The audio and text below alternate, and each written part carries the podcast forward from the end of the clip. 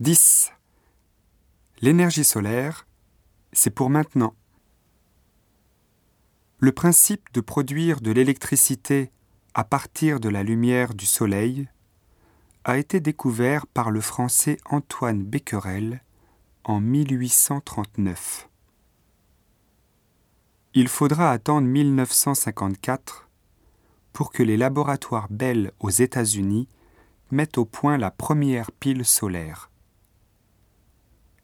Mais c'est au Japon, pendant les années 1990, que la pile solaire s'est vraiment répandue chez les particuliers, grâce notamment aux subventions de l'État.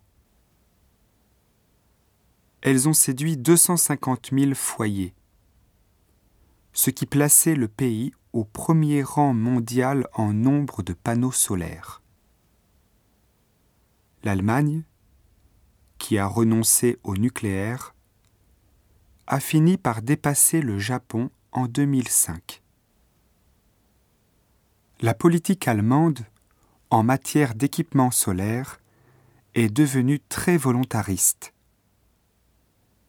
L'État oblige les entreprises électriques à racheter l'électricité soixantienne au kilowattheure, soit plus du double qu'au Japon. L'installation, encore coûteuse, est rentable en 10 ans pour un Allemand contre 20 pour un Japonais.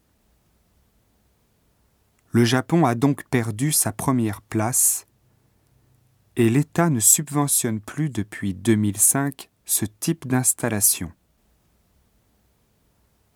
En 2006, pour la deuxième année consécutive, ce marché a augmenté de 40%, mais avec des avancées inégales selon les pays.